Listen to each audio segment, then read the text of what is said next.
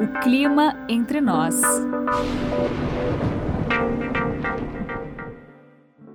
O Brasil é chamado do país do sol.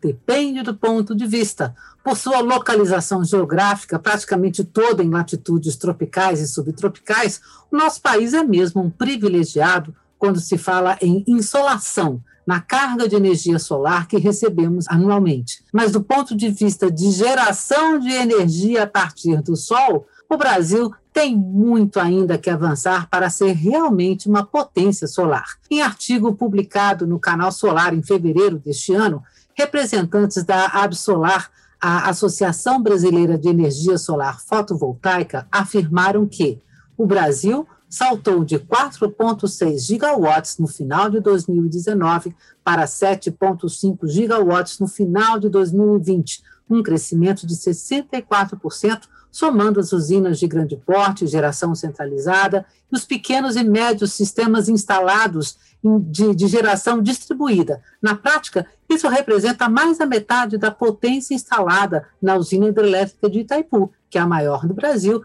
e a segunda maior do planeta. Mas apesar desse crescimento, dentre 85 milhões de consumidores de energia elétrica no Brasil, apenas meio por cento faz uso do sol para produzir eletricidade. Nós estamos começando o período climatológico normal de seca ou de pouca chuva na maior parte do país, e com uma péssima notícia para os consumidores. Todas as usinas, as usinas térmicas foram ligadas. Isso vai gerar um aumento direto na conta de luz que nós vamos pagar nos próximos meses.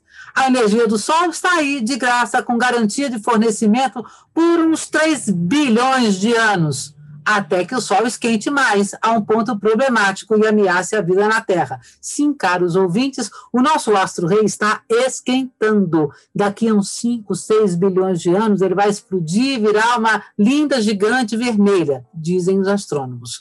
Mas tem uma boa notícia: é que tem havido um aumento nas linhas de crédito nas instituições financeiras para quem quer mudar da água para o sol, ou seja, deixar de usar unicamente a energia hidrelétrica e passar a movimentar a vida também com a energia do sol.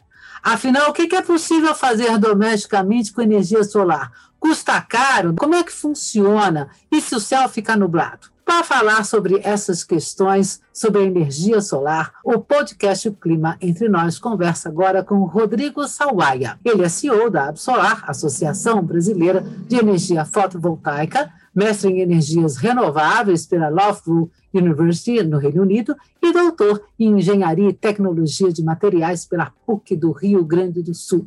Rodrigo Sawaia, seja muito bem-vindo ao podcast O Clima Entre Nós e muito obrigado por sua disponibilidade. Olá, Josélia, muito obrigada a você. Adorei essa sua introdução. Obrigado pelo convite. Eu tenho certeza que o clima entre nós vai ser mais quentinho e ensolarado por conta do tema de hoje. Olha só que legal. Ô, Rodrigo, então, uh, vamos tentar esclarecer bem para as pessoas né, como é que funciona a história da energia solar, qual é o nosso caminho, afinal, nós temos potencial, né, mas estamos ainda muito aquém do que nós podemos. Nós temos muito sol por aqui mesmo, né? Então, para a gente começar, Rodrigo, eu queria que você explicasse assim, como é que funciona a produção de energia através do sol. Olha, realmente nós temos no Brasil um potencial gigantesco a ser aproveitado e ainda pouquíssimo utilizado. Né? Só para a gente dar uma ideia para os nossos ouvintes, é, a matriz elétrica brasileira inteira, somando todas as fontes de geração de energia, a maioria da eletricidade do nosso país ainda vem das águas. Mas o Brasil também tem mais ou menos 10% que vem do vento, 8% que vem da biomassa, e depois começam aí fontes fósseis, termoelétricas que acabam sendo mais caras e poluentes, como as termoelétricas a gás natural, a petróleo ou a carvão mineral. E a solar hoje ela é a sétima fonte na matriz elétrica brasileira que mais gera energia. Não é uma posição de destaque, eu diria, e muito menos perto do potencial que o Brasil tem. Hoje apenas 1,8% da nossa matriz vem do sol. Se a gente somar todas as fontes da matriz, isso dá um total de 175 gigawatts. Mas agora veja o potencial gigantesco do Sol. Se nós aproveitarmos as melhores áreas ensolaradas do Brasil, a gente teria condições de gerar o equivalente a 160 Brasis em termos de matriz elétrica. O equivalente a tudo que nós já temos capacidade de gerar com todas as fontes somadas, vezes 160 só de sol.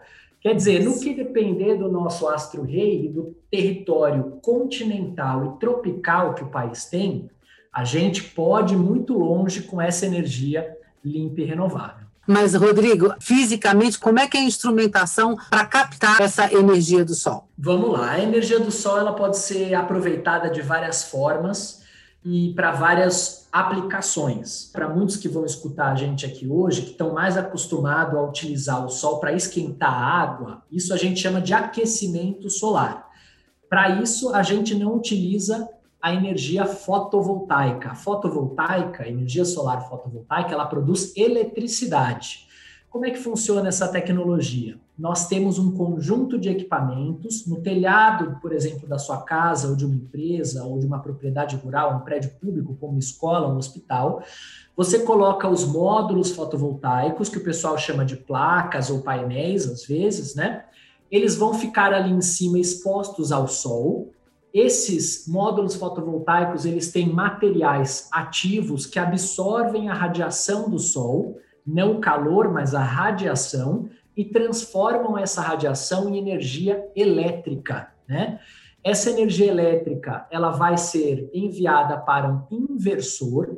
Esse inversor transforma essa energia de corrente contínua em corrente alternada nas características da rede que a gente está acostumado a utilizar, da forma como energia sai da nossa tomada, para que a gente possa utilizar. Para que esses equipamentos fiquem presos ali no telhado durante 25 anos ou mais, que é a vida útil deles, inclusive com garantia de fabricante de 25 anos, nós precisamos de uma estrutura que vai prender esses equipamentos ali no telhado. Então, esse é um outro componente importante.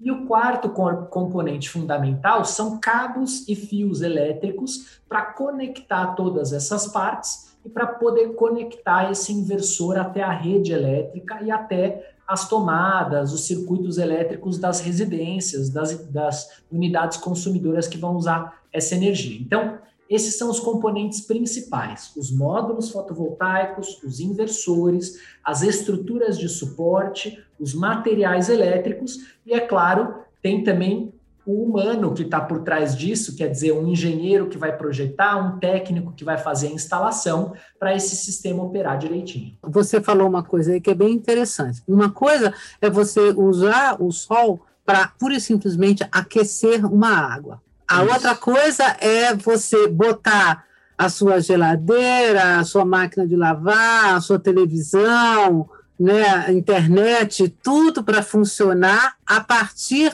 da energia que você capta através do sol.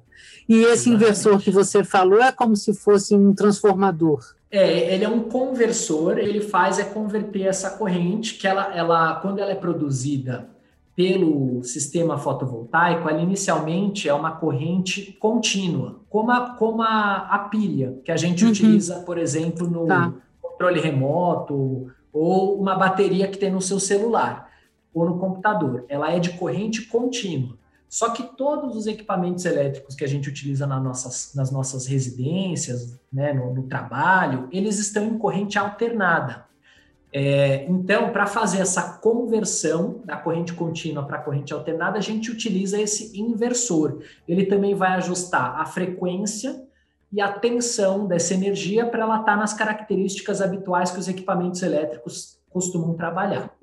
Olha, é, para quem nunca esteve num local onde é usada a energia fotovoltaica para movimentar aparelhos elétricos, é, eu informo que eu tenho essa experiência.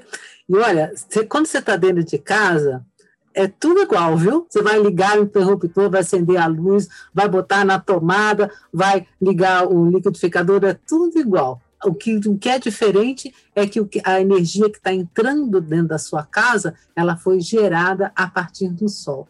Agora, Rodrigo, é o seguinte: de noite não tem sol, tem dias que ficam absolutamente nublados, nós temos épocas em que chove muito. E aí, como é que eu faço? Como é que. Pois é. é a, boa, a boa notícia, é, Josélia, é justamente que a gente consegue combinar no nosso país, que é um país com muitos recursos renováveis disponíveis, nós conseguimos combinar esses diferentes recursos para a gente aproveitar o melhor deles quando ele está disponível, né? Todo recurso renovável ele é variável. Às vezes venta mais ou venta menos, tem mais sol ou menos sol, tem mais chuva ou menos chuva, como você bem ah. colocou na sua apresentação.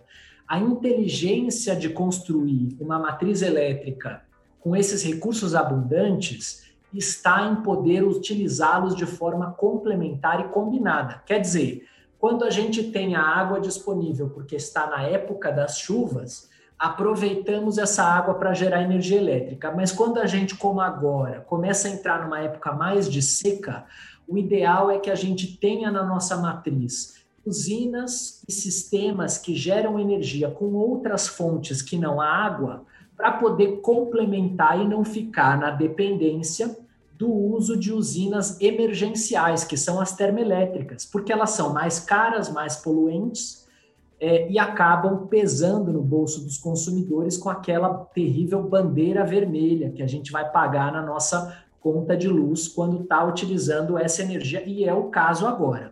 O Brasil, nesse sentido, ele ainda tem um caminho importante a avançar. É, a nossa dependência da água hoje é tão grande que nós ainda importamos energia não só do Paraguai, que é uma usina binacional, a usina de Itaipu, uhum. que você também citou, mas a gente está nesse momento com autorização para importar energia do Uruguai e da Argentina. Agora, um país rico em recursos renováveis como o Brasil não precisaria depender da energia de outros países. Isso é até um risco do ponto de vista é, de segurança nacional. O que fazer nesse caso? É poder combinar essas fontes, instalar mais energia própria solar, as pessoas gerando a sua própria energia, o, leilão, o governo fazendo mais leilões de energia limpa e renovável, as grandes indústrias contratando também mais essas fontes, e com isso a gente podendo fazer esse equilíbrio, utilizando sol, vento, água, a biomassa, o biogás, que são outras fontes importantes renováveis que nós temos a nosso favor, e deixar aquelas usinas mais caras e poluentes, que são as termoelétricas, no banco de reserva. Se a gente tiver alguma, né, alguma catástrofe, dificuldade, a gente aciona o reserva. Mas enquanto está todo mundo no campo jogando, a gente deixa o reserva no banco, que é para não utilizar, porque esse reserva custa mais caro. A gente tem que, acho que, separar um pouquinho aí o que, que é o que é utilizar a, a energia solar fotovoltaica industrialmente, digamos assim, né? e aquele uso doméstico, né? que são coisas bastante diferentes. Né? Quando você fala em geração de gigawatts, né? ou seja, na verdade você está falando como se fosse assim grandes campos palhados de placas de energia fotovoltaica. Quer dizer, não é só um conjunto de placas no seu telhado, é toda a energia, uh, por exemplo, é, para movimentar uma cidade, não basta ser algumas placas de energia fotovoltaica no, no, telhado das pessoas, né? Quer dizer, é, são sistemas, são coisas diferentes,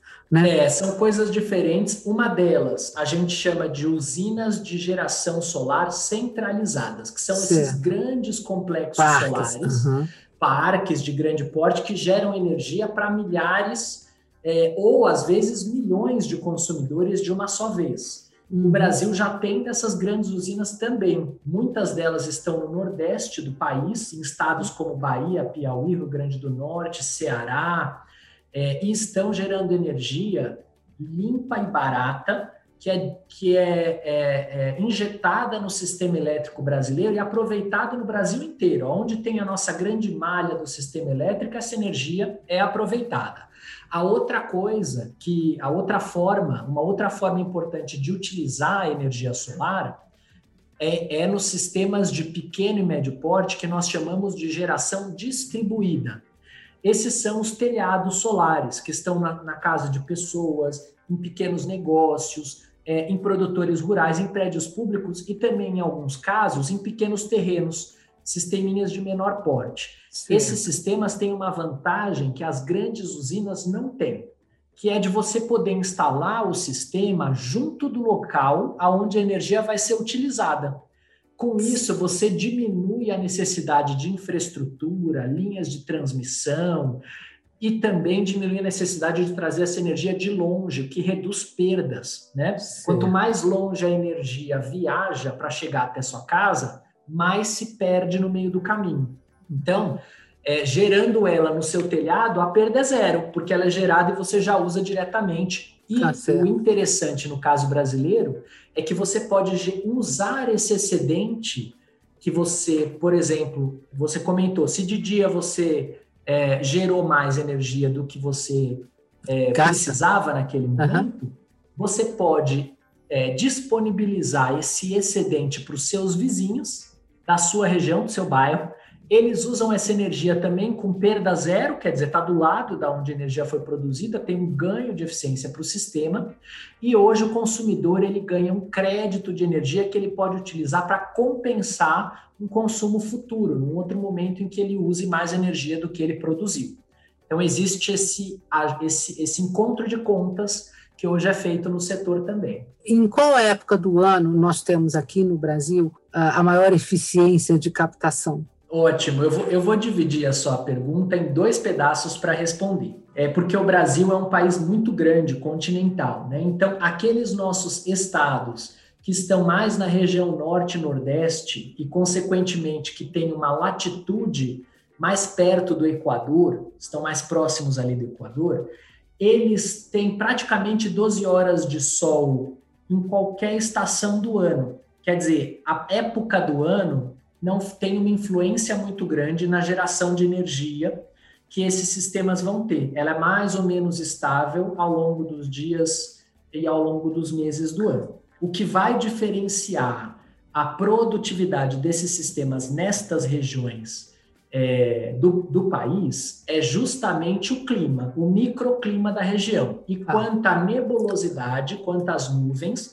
nós temos numa região ou outra.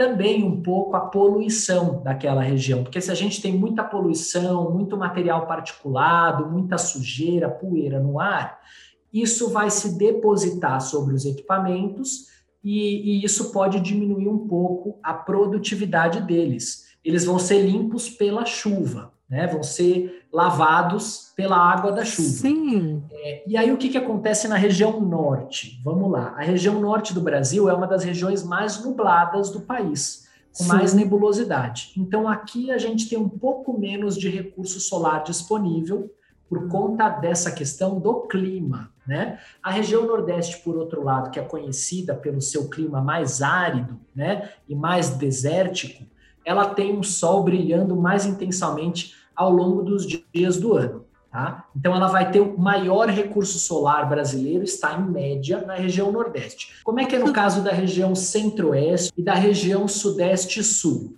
Esses estados que têm uma latitude maior, eles estão mais longe do Equador, eles já, já sentem um pouco mais os efeitos do, do verão, do inverno. Da sazonalidade mesmo. Da, da sazonalidade. Tá. Porque a inclinação do planeta, né, nessas latitudes em relação à radiação do Sol, ela vai fazer com que, dependendo da estação do ano, chegue mais Sol ou menos Sol naquela região ok? Tá, tá. Então, existem dois efeitos no caso desses estados. Existe o efeito do clima e existe o efeito também da posição da, da posição do Sol. De qualquer forma, assim, a gente sabe que mesmo que você tenha digamos assim, uma eficiência menor, porque na verdade você vai ter aquela energia sendo distribuída por uma área maior, né? Que é a inclinação do raio do Sol, né? Que, que, que vai fazer a diferença mesmo assim, me parece ser bastante interessante, porque são meses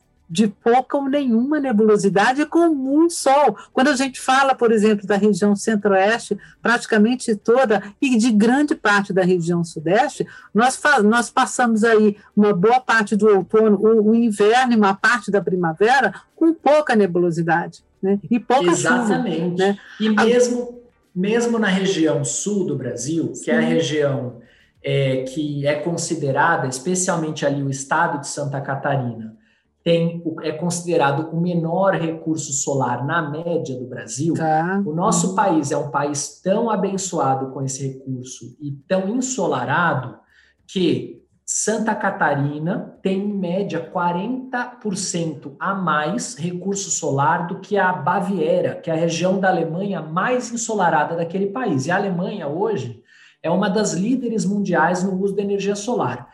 Para dar um panorama médio Brasil, o sol brasileiro é, em média, duas vezes melhor. Claro que é o mesmo sol, mas eu quero dizer, o recurso que chega no nosso sim, país sim. Uhum. é duas vezes melhor, em média, para gerar energia elétrica do que da Alemanha, do Reino Unido, do Japão. Três países que estão à frente do Brasil em uso de energia solar. Quer dizer, o que não, não nos falta sol, mas faltou apoio para essa tecnologia se desenvolver, por isso nós ainda estamos, infelizmente, atrasados. Rodrigo, qual é o, o país que mais usa uh, o recurso de energia solar hoje? Hoje é a China, sem sombra China. de dúvidas. Hum. Ela é não só o maior usuário da energia solar, mas ela também é o maior fabricante, produtor de equipamentos e componentes para o setor. A China usa tanto o sol, e esse número é impressionante, que a China tem mais do que um Brasil instalado só de energia solar. Quer dizer, todas as fontes que o nosso país tem distribuídas, a China tem só de sol. Nossa, é uma, é uma coisa fantástica. E assim, nós estamos falando da energia do sol, o Brasil tem muito sol e tal, né?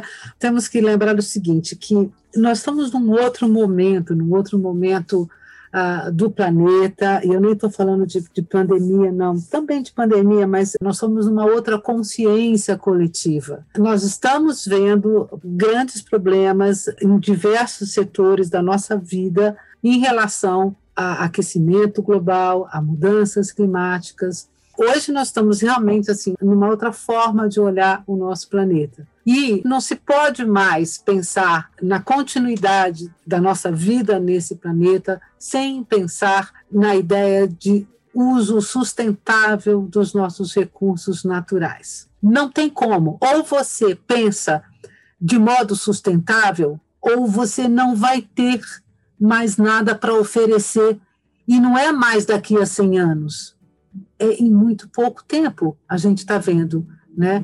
E, e, é nesse sentido que eu gostaria que você falasse um pouquinho, porque assim nós sabemos do uso de energia solar, digamos, talvez aqui no Brasil no começo dos anos 1970, talvez seja por aí, mas nós estamos muito atrasados. É muito pouco se a gente pensar ali aquele meio por cento de pessoas que usam energia solar, sabendo que isso é uma coisa sustentável economicamente eh, viável e mais barata, porque dói no bolso essa bandeira vermelha, a gente sabe. E mais, não dá para a gente pensar na nossa economia num país que precisa crescer, mas não dá mais para pensar só na nossa hidrelétrica, que é altamente dependente do tempo, embora solar também seja, eólica também, mas dá para combinar tudo e a gente está muito atrasado. Então, eu queria que você falasse um pouquinho de todo esse atraso que a gente tem, né? Por que demorou tanto para a gente começar a ver realmente um movimento para ampliação de uso de energia solar? Qual é a projeção? Para onde é que nós estamos indo? Certo, vamos lá, Josélia. Primeiro, concordando contigo, esse é um século em que a gente precisa pensar diferente eu diria que a pandemia, inclusive, que bateu na nossa porta e tirou o nosso chão, faz a gente refletir sobre a vida e sobre o futuro. E a gente sabe que a humanidade é frágil e ela precisa tratar com carinho o único planeta que nós temos. Né? Não existe alternativa B de planeta para a gente utilizar. E nesse sentido, é, a gente tem visto um compromisso cada vez maior eu acho que isso vem com maturidade também, que demorou, tardou a chegar, mas começa finalmente a bater na porta de todas as sociedades, com o meio ambiente. Nós estamos agora com os países em pleno conjunto de acordos globais para reduzir emissões de poluentes, de gases de efeito estufa, se comprometer com uma transição energética que aponta para a gente um futuro mais sustentável e eu diria, inclusive, um futuro com mais oportunidades e um futuro mais competitivo é, e com mais riqueza para a nossa sociedade. Então, nesse sentido, eu acho que a energia solar, a energia eólica, a biomassa, a hidrelétrica, elas são parte da solução. E a gente precisa fazer uma transição, porque no século XX, o Brasil talvez seja um pouco exceção a essa regra, no século XX a humanidade ela foi movida a combustíveis fósseis de uma forma geral. Petróleo, carvão, gás, né? A gente precisa mudar essa chave, virar ela no século XXI para uma, uma nova economia sustentável, renovável e verde. E nesse sentido, o, o Brasil ele pode sair na frente. É, nós demoramos a investir e a ter ações mais diretas por parte do governo para que a gente possa fazer uso dessa energia limpa e renovável que é o sol, assim como a gente também demorou em relação ao resto do mundo para o vento, mas o vento veio antes. A gente começou a ter mais investimentos e contratações do governo lá de energia eólica por volta da década de 2000, por volta ali de 2006, 2007. O primeiro leilão de energia solar só foi ser feito e virar contratação do governo federal em 2014. Quer dizer, a gente perdeu por volta de né, sete anos, quase uma década, em relação ao vento, e mesmo no vento a gente já estava atrasado em relação a outros países. Só que a boa notícia agora é que essa tecnologia está tão competitiva e acessível que a gente está crescendo de forma exponencial para recuperar esse atraso. É, a questão é que a gente não pode perder o bonde da história. E assim como o Brasil está correndo, os outros países do mundo também estão.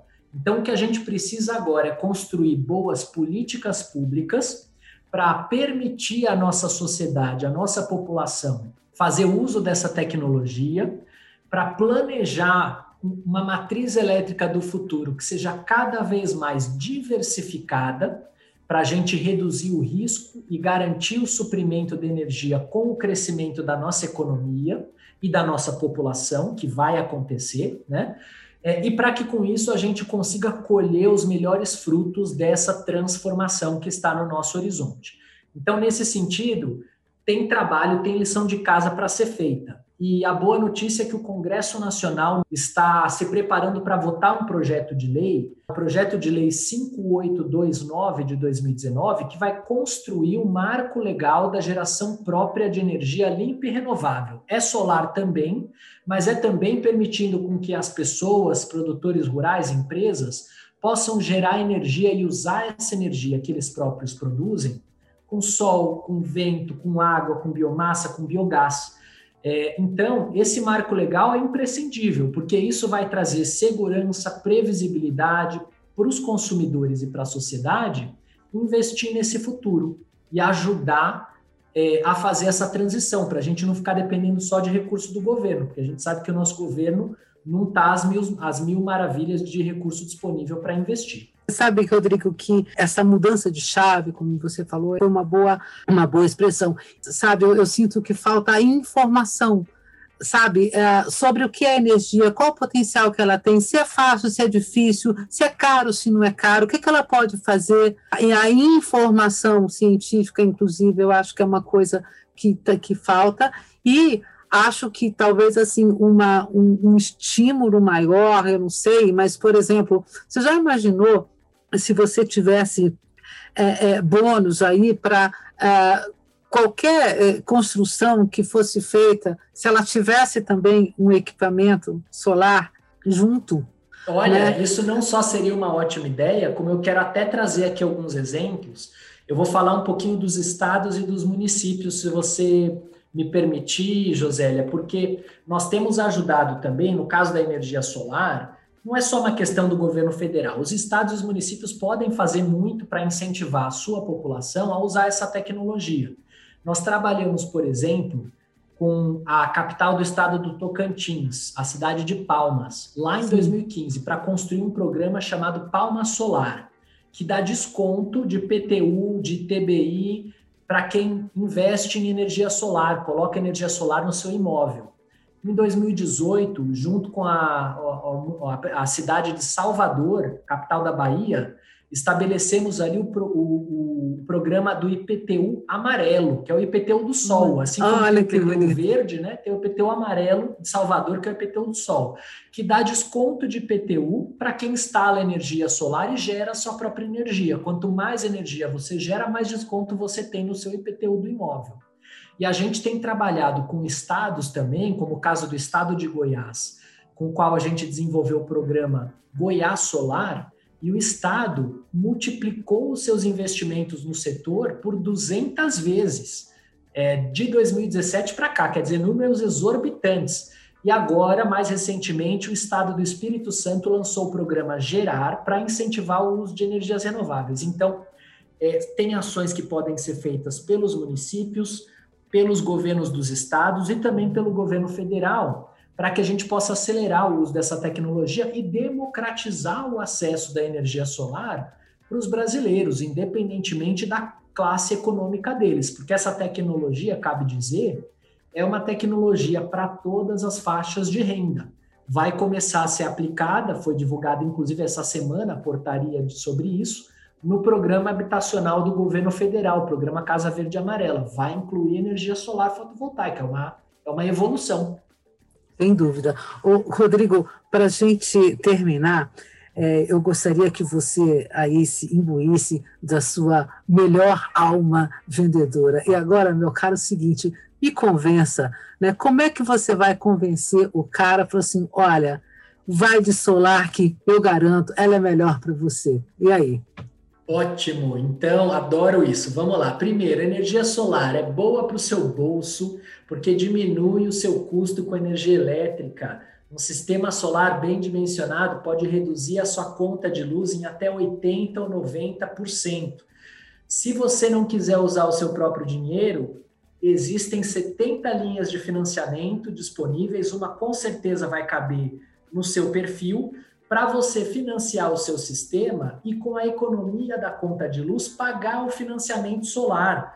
Em mais ou menos 4 a 7 anos você paga o seu sistema, que tem uma vida útil de 25 anos. Quer dizer, pelo menos 18 anos de solar praticamente de graça você vai ter, o que é uma maravilha para o bolso, mas é uma maravilha também para o meio ambiente, porque essa é uma tecnologia limpa, renovável, sustentável, com equipamentos altamente recicláveis, quer dizer, ela é boa para o meio ambiente do começo ao fim da vida útil, né? E é um sistema silencioso que não emite nenhum tipo de poluente durante a operação, não tem ruído, não faz barulho.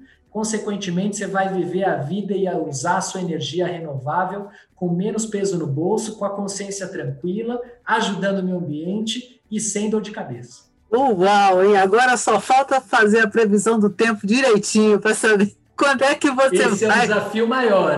Esse é o desafio, exatamente. Assim, é, aí, aí é realmente uma, uma questão é, delicada, porque é, é, onde nós temos uma interligação total né, entre o setor de, de energia renovável né, e as condições meteorológicas, as condições climáticas, porque realmente, quando você está falando em grande produção, é, ou mesmo na pequena produção, a nebulosidade, a quantidade de chuva, o período de chuva, tudo isso realmente vai influenciar mas, de qualquer forma, é aquela história, quer dizer, você não tem chuva o tempo todo, você não tem nuvens o tempo todo. De qualquer forma, hoje é impensável nós falarmos em crescimento econômico, falar numa vida mais confortável, numa vida mais sustentável. A gente precisa pensar na ideia do planeta para o futuro, não só esse que tem aqui. E, nesse sentido, a energia solar, a energia eólica vão sendo cada vez mais pilares de uma economia inteligente e sustentável.